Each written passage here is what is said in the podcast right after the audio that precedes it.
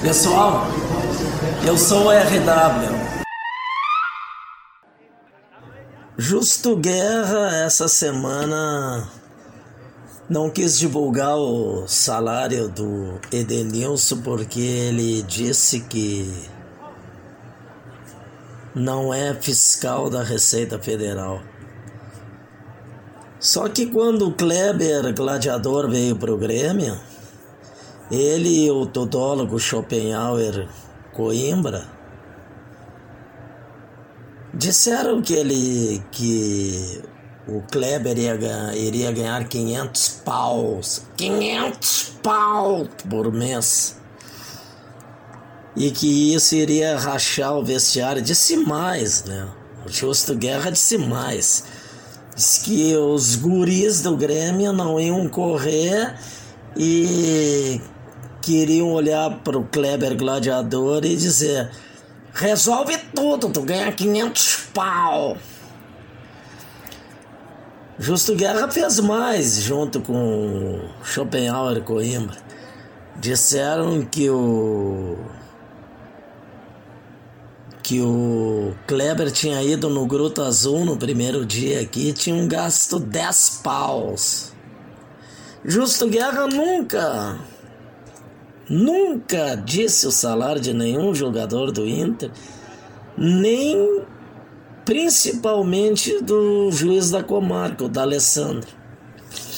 E agora está anunciando nesta semana aí que o salário do, do,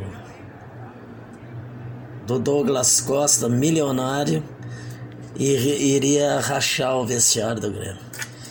É o velho velho Justo Guerra, que pode ser chamado de fiscal da Receita Federal Azul. É o cara aquele, o, o nosso amigo Justo Guerra, que um dia depois que o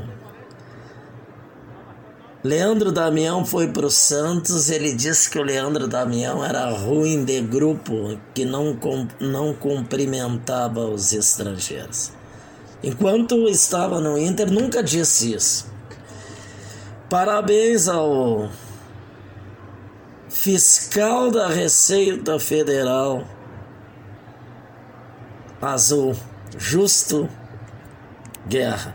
Continua o mesmo, não vai mudar nunca.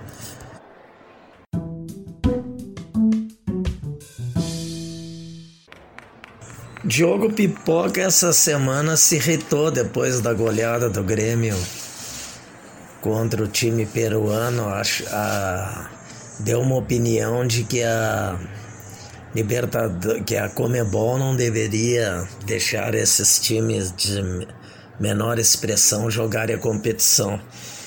Perderam a memória.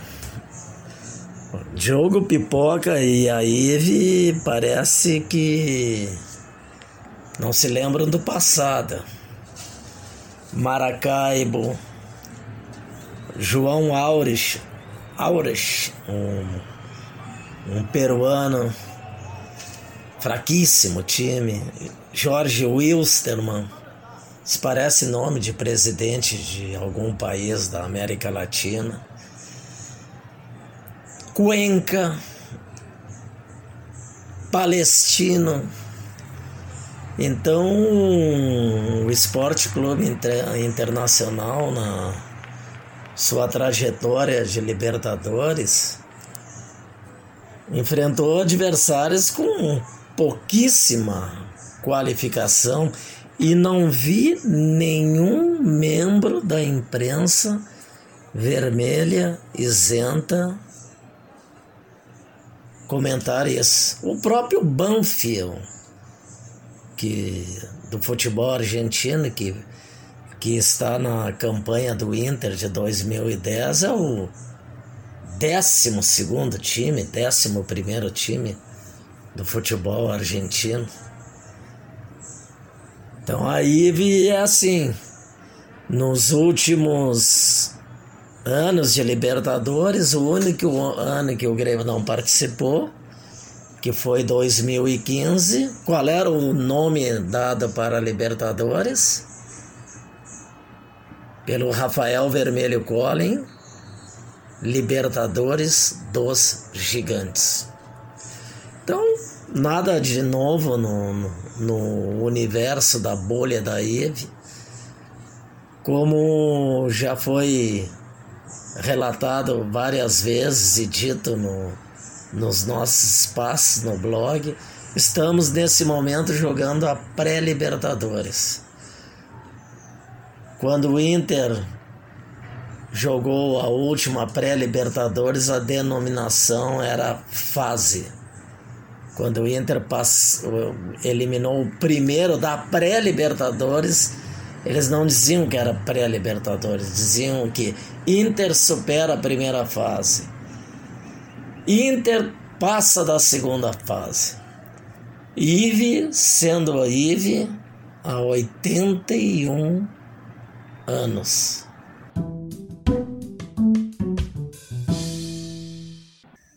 O Inter, através de, ou melhor, a Ive, através da liderança de Leonardo Papola, trabalhou intensamente para tirar a Ferreirinha do jogo contra o Palmeiras. Tudo por causa da expulsão que o jogador do Grêmio teve contra o Brasil de Pelotas. Leonardo Papola foi o chefe foi o chefe da cruzada anti-Ferreirinha para iniciar o jogo contra o Palmeiras. Mas a Ive tem um, um novo popstar. O nome dele se chama Cristiano Munari. Cristiano Munari na matéria na matéria do jogo Grêmio versus Brasil de Pelotas faz um título impressionante. Diz que a expulsão de Ferreirinha praticamente o tiraria do jogo contra o Palmeiras. Esse, esse é um artifício antigo da IBE de tirar os jogadores bons do time titular do Grêmio. Eu lembro bem em tempos passados que o Vargas, com todo estrelato que tinha da seleção chilena, o Luiz Henrique Benfica tinha que dizer, o Luiz Henrique Benfica dizia que o Barcos tinha que ser titular, porque caso saísse do time o Barcos e o Kleber, o isso racharia o, racharia o vestiário do Grêmio. Agora o Benfiquinha não está mais na Ive da Ipiranga, nem Leandro Bessa. Então a, a, agora a capitania a capitania dessas campanhas partem de Leonardo Papola, Justo Guerra e o fiel escudeiro dessas manobras e vistas se chama Rafael, se chama Cristiano Monari, o novo popstar da IBE. Fico. Na verdade, eu fico irritado quando eu escuto que agora é moda trazer treinador brasileiro, trazer treinador estrangeiro para o Brasil, que é modinha. Puxa vida, isso aí revela um desconhecimento da história do futebol brasileiro impressionante, né? E o pior é que se se escuta isso fora da boca dos torcedores, o que é mais grave ainda. Então, o, o, o modismo não, inicia, não é modinha como iniciou com Jorge Jesus A literatura aí do futebol brasileiro mostra isso. O Bela Gutmann treinou o São Paulo em 57 e se reconhece que o Brasil de 58 teve muita influência do trabalho dele. Um dos maiores treinadores da história do Flamengo é o, o Fleitas Solite. José Poi no São Paulo, Carlos Valente, técnico, primeiro campeão da Taça do Brasil pelo Bahia. Filpo Nunes, o criador da Academia do Parque.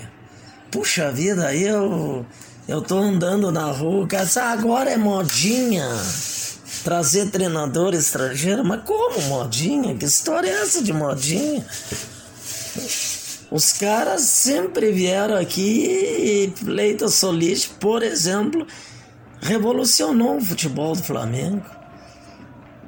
Isso é um exemplo.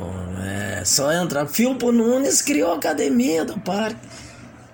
Mas eu ainda escuto isso assim. Ah, eles são é, os treinadores modinha, só trazer estrangeiro. Não, os treinadores estrangeiros são melhores. São, são melhores.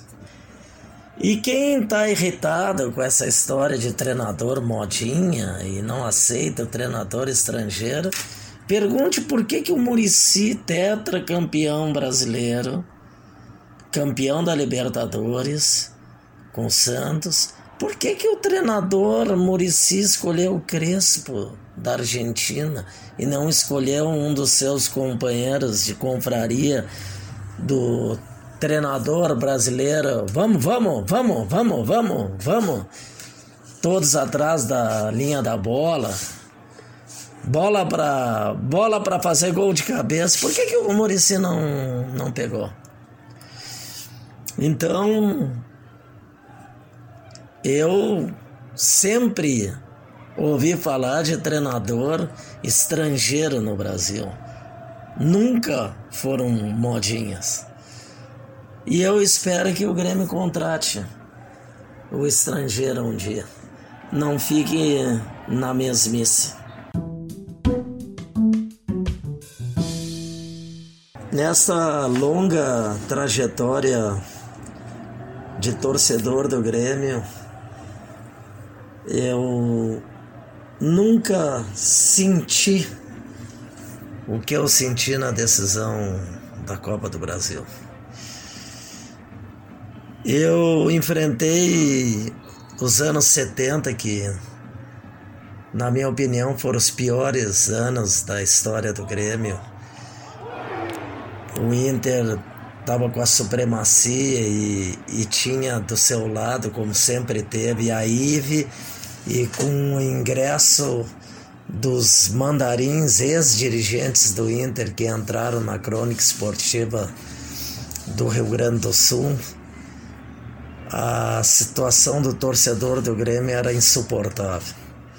Mesmo naquela época, eu, com times inferiores, eu ia a Grenais com meu pai e meu irmão caminhando pela Avenida Zen ali num nervosismo impressionante e, e, tinha muita esperança de ganhar.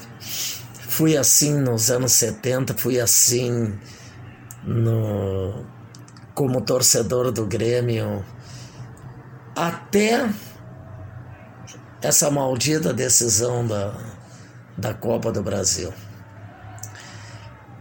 Sofri muito em, em, em vários episódios, sempre Decisão para mim era sinônimo de tensão.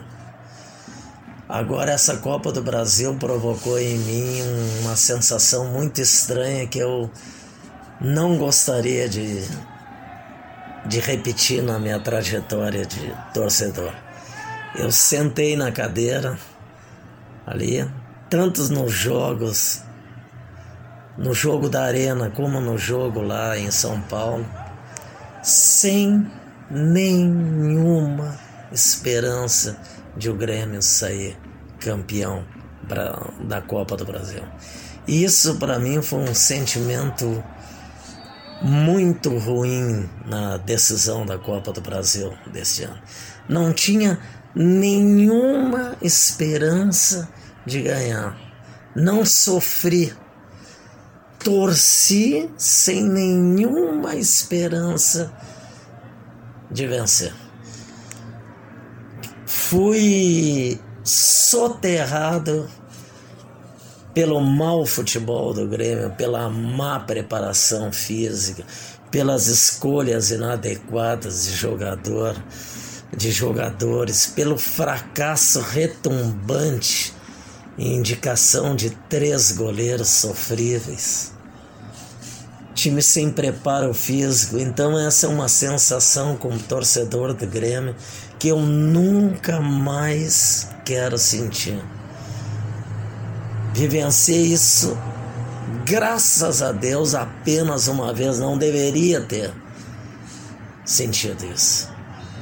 O Grêmio da temporada 2020, mesmo com o título gaúcho, é um ano que,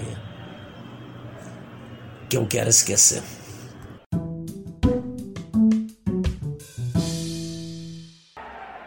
Eu não sigo o Dorico Roman por várias razões e vou elencar, elencar algumas aqui nesses minutos, mas frequentemente recebo postagens suas na rede social.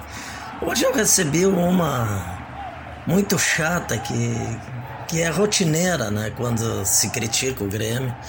O Dorico Román aparece na rede social dizendo assim: vou ler.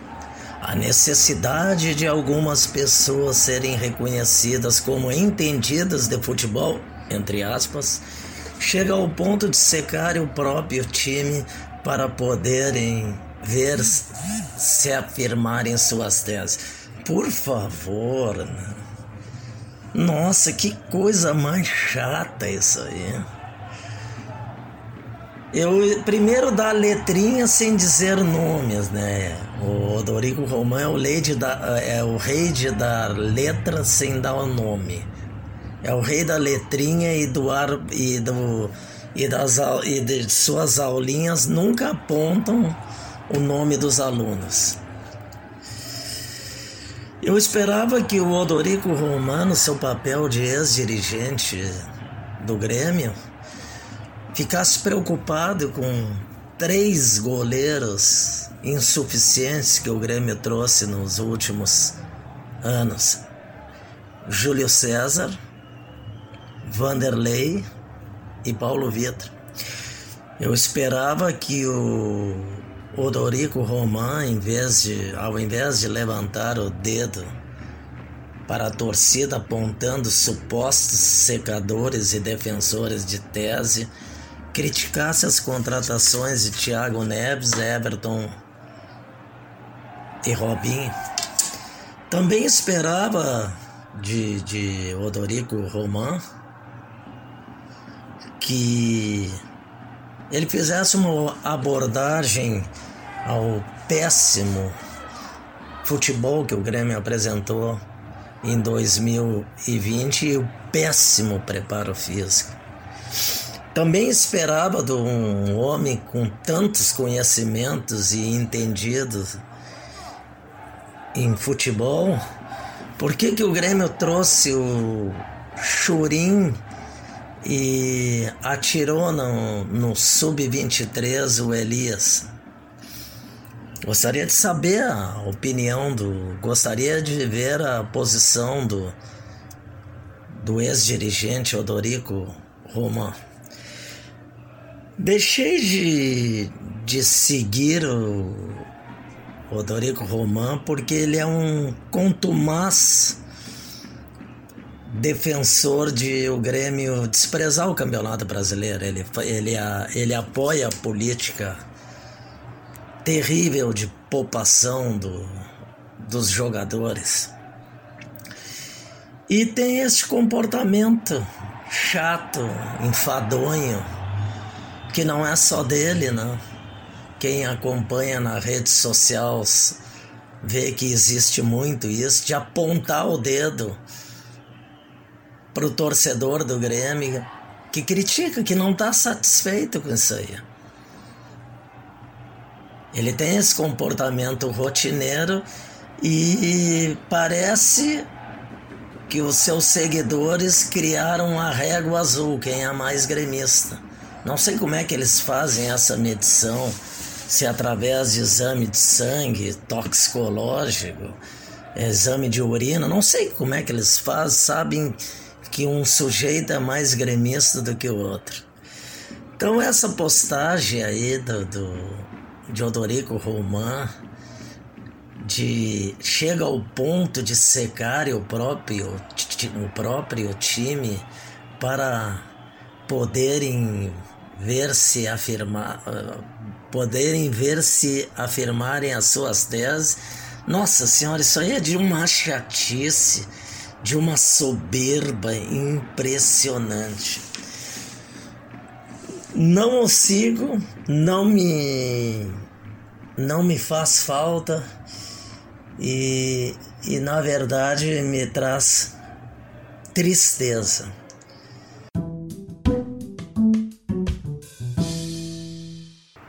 Vou iniciar os recados mandando um forte abraço para a comunidade de gremistas na Austrália. A Austrália hoje é o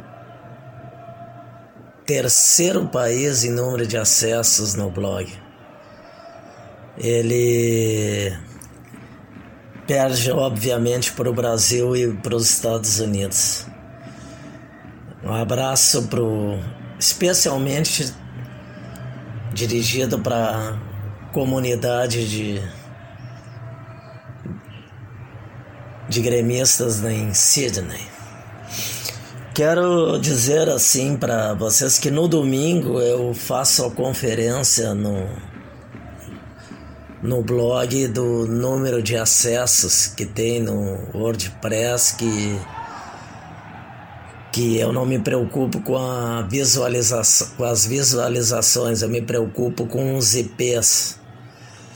A quantidade de leitores no, no WordPress tem um mecanismo junto com o Analytics que que se permite ver o número de leitores que entram no blog através do seu IP. Isso funciona assim. O corneteiro João de São Paulo entrou no dia 1 de, de, de março no blog, entrou dia 5, 10, 12, 15, 20, 30, conta como uma inserção só, conta como um IP. E eu tô vendo com muita satisfação que o, que o blog hoje ele tá com aproximadamente 9 mil IPs que entram no blog por mês. Isso aí é muito gratificante para o trabalho que a gente está fazendo e agradeço aos leitores de manter essa fidelidade ao blog. Agradecimento aos colaboradores do, do blog que estão adquirindo produtos do, do Amazon. Vocês devem ter observado que eu estou colocando links de, de produtos no, no blog e quem adquire essas mercadorias no espaço do blog. O, o editor desse blog recebe comissão para encher o tanque da, da viatura do blog, que é a famosa Ferrari, agora a Ferrari azul. Aviso especial: quem for comprar um equipamento, um eletrodoméstico, uma bebida, basta indicar o produto que nós colocamos o link colocamos o link no blog e a, e a compra tem que ser feita dentro deste espaço. Bom, cerramos aqui mais um, um podcast e voltamos em 15 dias. Você acabou de ouvir o podcast Corneta do RW com Ricardo Wortmann.